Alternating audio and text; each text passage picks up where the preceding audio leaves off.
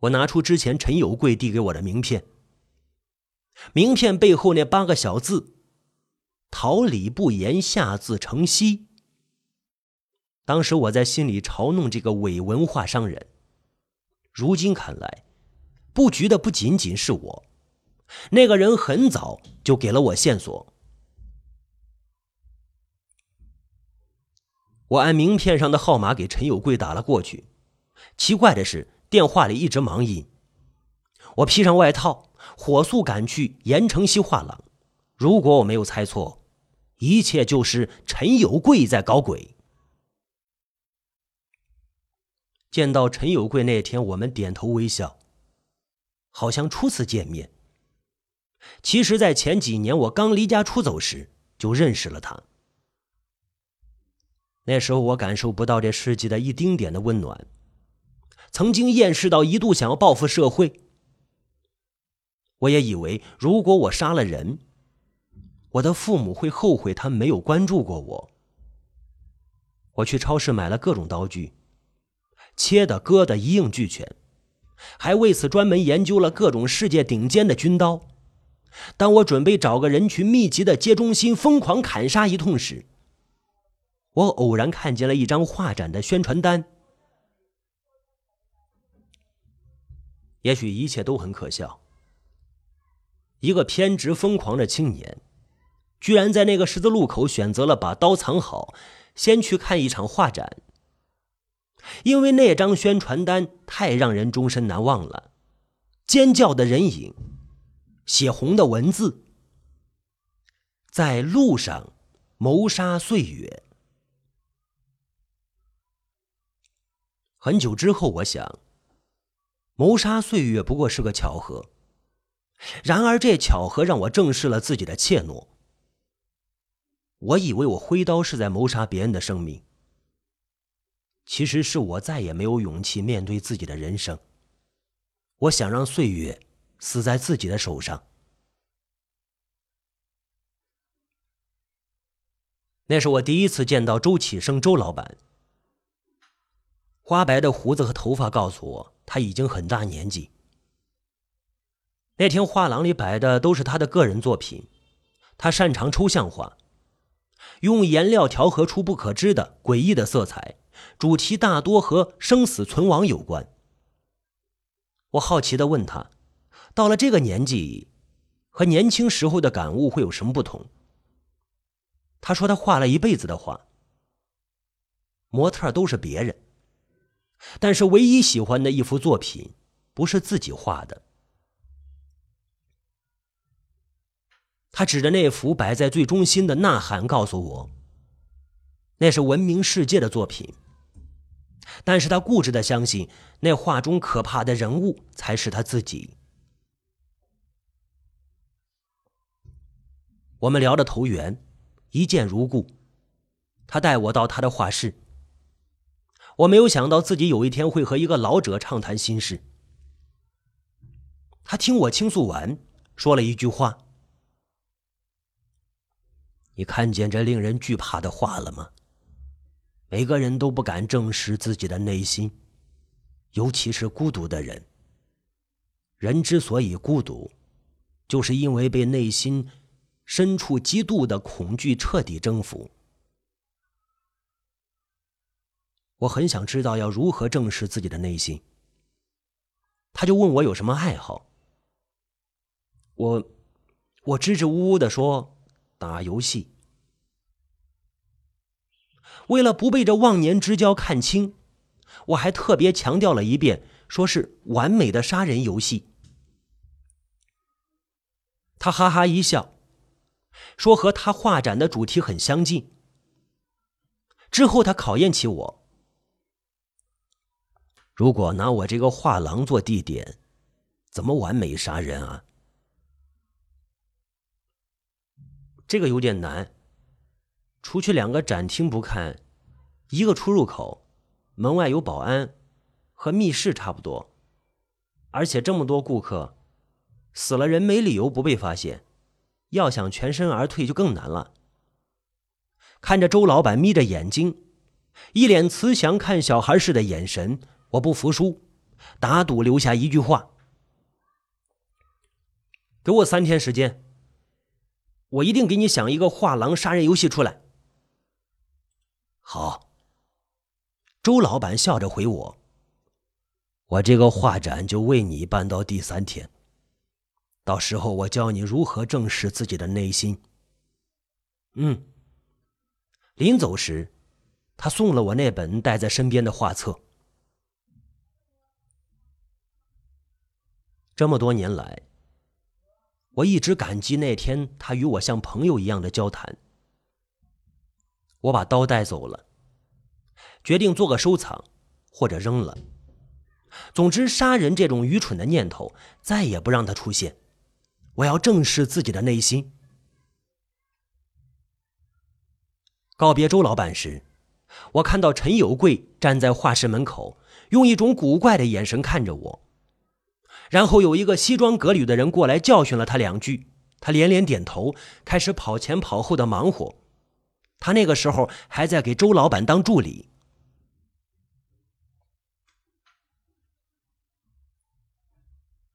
傍晚的风有些大，我不仅裹紧了外套。这让我想起和周老板打赌后的第三天，我如约而至，那里却围满了警察。那天的天气和今天其实差不多。陈老板，陈老板，我敲了敲严承熙的大门，却不想这门轻轻一推就开了。从旁边街角和入口形成的那条缝隙处吹出来的风呼啸着，像是在嘶吼。我朝里面走去，大厅黑漆漆的。我想起他说店里员工下班都很早，就犹豫着要不要进去。转念一想，既然他放风给媒体，难道他不是在等候我亲自来找他吗？事已至此，我径直向里走去。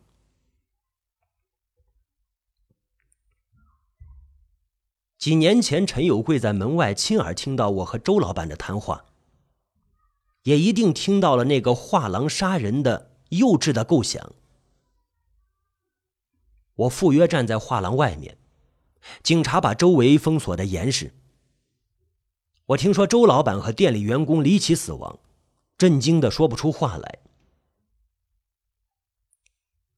没有人知道我和周老板的相识，也没有任何证据证明我和那起命案有关，除了陈有贵。我知道他记得我，如同我深深的记得他。他的那个眼神对我来说，也就像一枚定时炸弹。也许每个人都会有这样的感受：事情不是自己做的，也没有任何人拆穿，可就是知道有人误解了。他越不说，自己也就越没有机会解释。这经年累月的心理折磨，比死亡更难受。现在他主动找我了，他的盐城西画廊就是在告诉所有人，他会用自己的方法报答他的恩师。在他的眼里，我就是杀人凶手。陈有贵接手画廊。一方面是想传承周老板的衣钵，另一方面就是看准了当年我去过那个画展，就会再去第二次。那天他本希望媒体可以拍到我，可是无凭无据的他没法左右摄影记者的镜头。他对我的了解太少，唯一知道的就是我喜好设计杀人游戏。命案结束之后。他密切关注这一类游戏，也就自然而然注意到了 G 公司。所有人都知道，警察在关注 G，在关注逃亡。十七的游戏技艺高超，和飞机公司员工的经验资料十分符合。这两个很可能是他找来的同一个人，这个人就是公司名单上最近多出来的一个。如果没有证据，想要引人注目，就必须要抛出无数线索，以假乱真。我相信没人知道我就是一号员工，所以他一定群发了这段视频，保证我无论在哪儿，无论是什么身份，都能接收得到。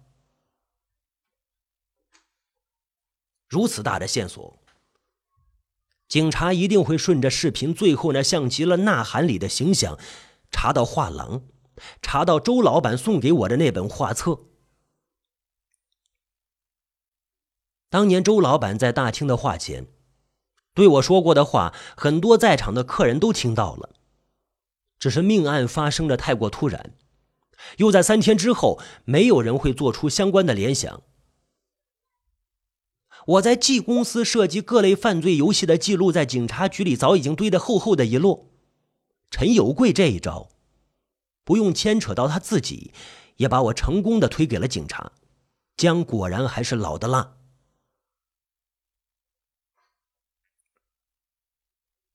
画室的灯亮着，我整整一惊。不管陈有贵相不相信，我都必须向他解释。我并没有把那个幼稚的构想付诸实施，必须解释。门开了，座椅上并没有人，我走了进去。一滴水落在我的肩上，我有一种不祥的预感。我慢慢抬起头，画室正中央的天花板上悬挂着一个人，他的胸口插着一把刀。我把他放下来，触碰到他的手已经不再温热。奇怪的是，他的手握成拳，好像在抓着什么。一个身影从大厅飞快的跑过。当我意识到的时候，发现大厅的门已经锁上了。这一刻，我突然清醒，脑海里冒出一个问题：如果是陈有贵猜测我杀害周老板。猜测我在 G 公司工作。如果他以为他什么都知道了，为什么还要多此一举暴露自己给我这个凶手呢？利益与生命孰轻孰重，任何人都能分得清楚，除非他知道真凶到底是谁。我后悔自己没有早想到这一点，一切都先入为主了。这局棋本没有陈有贵，如果是他叫来记者拍我。不会抢在镜头前面滔滔不绝，他真的只是个商人，想要的就是宣传自己的画廊。他是真龙棋局里最后借来的一颗棋子，为的是搅和棋局，乱中取胜。这次我猜对了。我使劲想要掰开他的手，可是人死时的姿势会随着温度的下降越来越僵硬。无论我用多大的力气，都无法如愿。直到街外传来警笛声，我才意识到最难的游戏开始了。我要如何在有限的时间里逃出去？我掰不开他的手，他临死时留下的证据到底指向谁？我的心跳加速，从来没有感受到恐惧离我如此之近。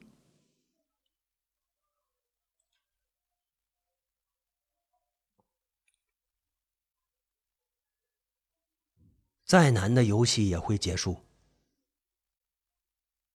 逃亡上市的一个月，G 公司内部似乎风平浪静的，没有任何消息。但是这并不影响玩家的热情。终于有人传出完整版的通关视频，那个无法解决的班师逃生真相也浮出水面。游戏设计者最初考验的，除了玩家的身手和反应。还有玩家的鉴赏能力。展厅里的每一幅画看似作为游戏的背景，其实都暗藏玄机。画上面形态各异，与自然物象极少相似，看不出任何端倪。加上五颜六色毫无重叠，让很多玩家无法辨识。然而，所有的画的形象其实都是一个数字，画的颜色代表另一个数字，结合起来就可以得到一个纵横坐标。玩家按照这个坐标，每杀一名员工，点击该处的画像之后，把画按照拼图的方式移到正厅的天花板上，最后得到的完整的图形是一个老者的自画像。有眼力的玩家定睛一看，嚷嚷道：“呀，这不就是几年前被杀的画坛名家周启生吗？启生画廊的老板，现今盐城西老板陈有贵的恩师啊！”密码解开。天花板机关被触动，自动放下十二根绳索。玩家有条不紊地将绳套套在尸体的脖子上。一切准备完毕，天花板机关向上重新启动。玩家换上装备里的助理服，看着所有的尸体缓缓升起，然后从第二展厅旁的员工通道走出，站在第二批顾客里。原来凶手根本就没有逃。可想而知，大家近期讨论的话题都将跳出这款游戏，包括那些死者的家属，都将关注当年那场画廊杀人案。哪个员工穿着助理服？他居然一直生活在画廊里。只有画廊里的员工才会如此的熟悉场景，也只有助理级别的员工才会接触到展厅的机关布置。那十二根绳套，最先是周老板设计用来悬挂老北京的特色画框。距艺术街尾附近的居民称，昨天傍晚，有一男子披头散发、满脸是血的冲了出来。他说他在画廊发现盐城西的老板陈老板被人杀了。艺术街里一家卖液晶电视的老板打开电视调到新闻频道，一时之间。街口挤满了人。陈老板是先被人用瑞士军刀捅了腹部，然后再用绳子吊起，挂在画室的天花板上。警察来的时候，那名报警的居民称，男子披头散发，满脸是血，根本无法看清面貌。倒是格子衬衫和牛仔裤的穿着，还戴着黑框眼镜。画廊没有损失任何名画，凶手并非求财。倒是在死者陈有贵的手上，发现了半张纸，上面写着“季公司员工”。警察这次完全有理由相信，季公司与命案有关。凶手杀人手法老练，也极有可能是两年前画廊杀人案的在逃凶手。警方表示会集合全部警力寻找季公司老板。我站在对面街上，戴着鸭舌帽，看屏幕里警察绘出了我的画像：格子衬衫、牛仔裤，还有黑框眼镜。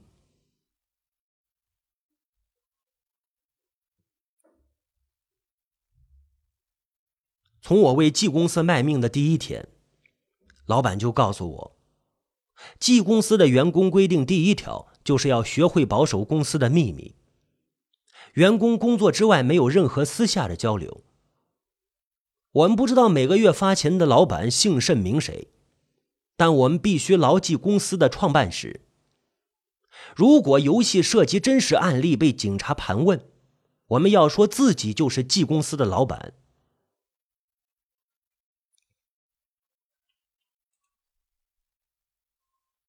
我老爸曾经在电话里对着我怒吼：“你要在外面混到什么时候啊？我们可以当你死在外面了，但麻烦你下次不要再给警察留我们的号码。你那是个什么犯罪公司啊？折腾什么游戏害人，浪费了自己的青春，还要谋杀别人的光阴。”其实他也一直认为。我是 G 公司真正的老板。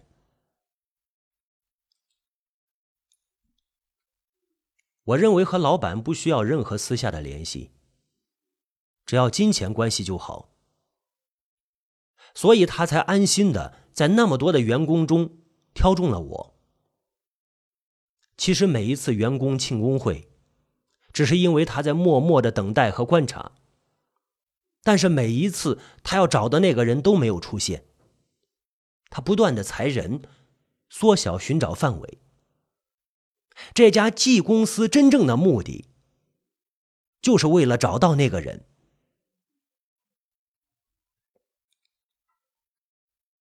我得知严承熙被暴露给媒体，唯一打出的一个电话是给我的老板。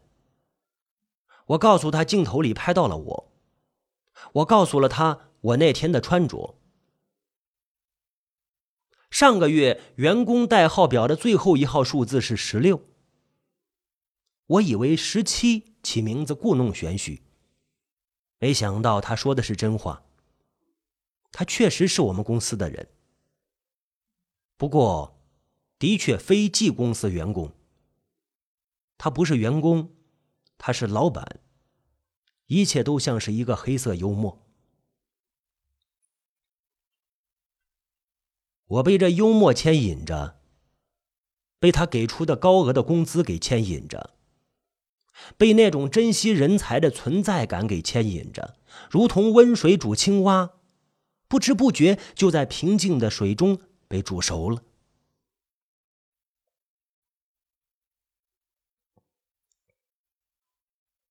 时光如水，倒退回两年前。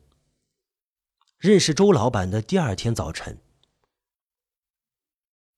我提前赴约，前往启生画廊，迫不及待的想把游戏计划告诉周老板，却只看到了助理陈有贵。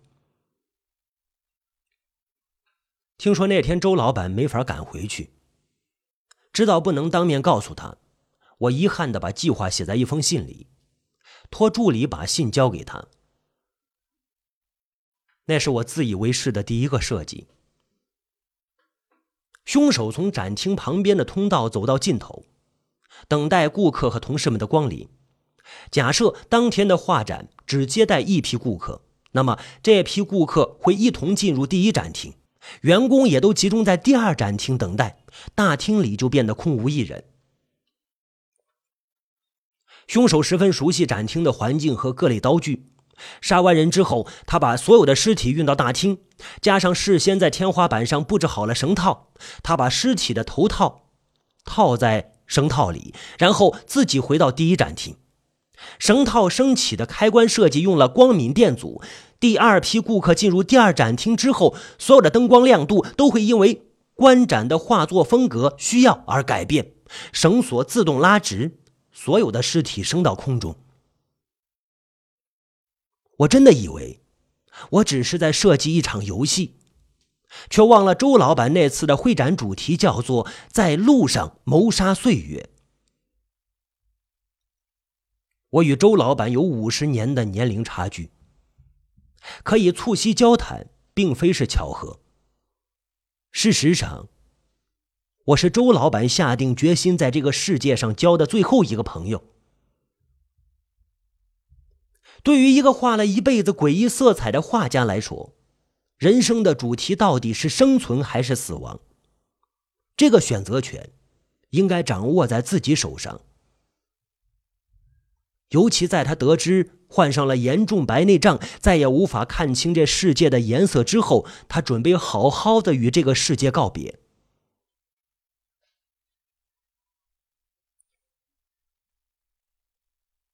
如果带着浑浊的眼睛，慢慢的走向人生的尽头，他更愿意选择在这条路上谋杀这段可以预知的悲惨岁月。呐喊里可怕的人物形象，一个完全与现实隔离了的孤独者，看不见他身后的景色，也看不见未来。那渐渐形如枯骨的人，就是他自己。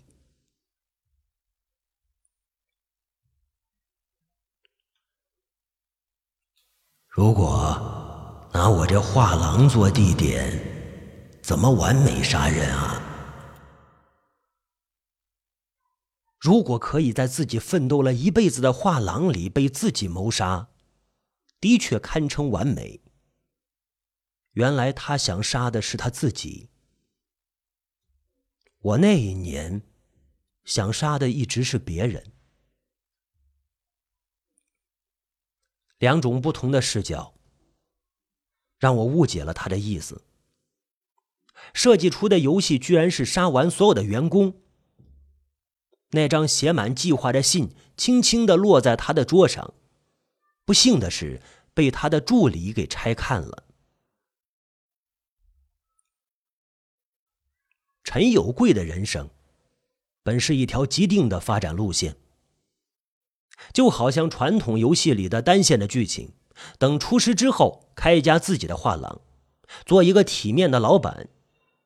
在这之前，助理的生活必定是辛苦而忙碌，还要时时被脾气古怪的画家师傅训斥怒骂，在同事之间也没什么威信。连周老板那个只会玩游戏不成器的儿子都可以随时教训他。陈有贵想要声名鹊起。似乎不只是时间的问题。这封信和信里的谋杀计划，像一把刀，加深了他对未来的恐惧。原来周启生要杀了自己。如果你是陈有贵，你会怎么做？为了保命，离开培养了自己的画廊。如果离开启生画廊，人生等于从零开始。报警告诉警察，仅凭一封信，谁也不会相信。况且诬告自己的老师会是什么结局？我相信陈有贵花了一个晚上的时间布置天花板的机关时，下了很大的决心。我的第一个游戏计划，成功的杀死了展厅里的所有员工，包括周老板。周老板到死才发现，命运还是没掌握在自己的手里。我从进季公司的第一天就在构思逃亡，心中的正义感让我时刻想起陈有贵逍遥法外，但是人性的懦弱又让我无法忽略自己的设计才是真正的元凶。直到我翻看了无数遍画册，某一天猛然看懂了周老板真正的用意。他早就萌生了自杀的想法，我才决定把严承熙搬到大众的面前，也决定正视自己的内心。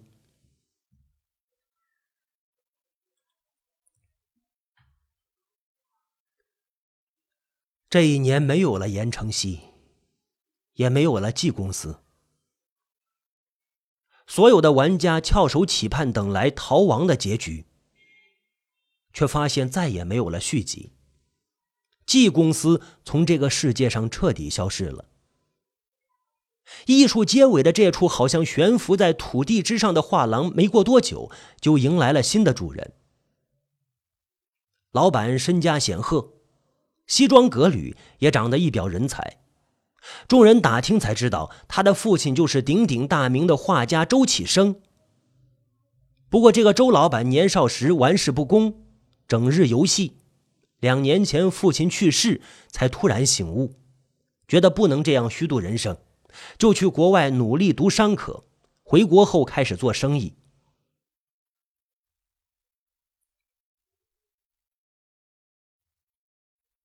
我这里不缺人。无论你要多高的工资，只要钱能解决，就都不是问题。周老板看着新闻里的通缉犯林寻，把这几年的汇款单扔进了垃圾桶，然后摘下了大厅正中央的那幅，呐喊：“一切都结束了。”逃亡游戏两种结局，陈有贵王。我却在劫难逃，因为谋杀岁月和谋杀人命一样不可原谅。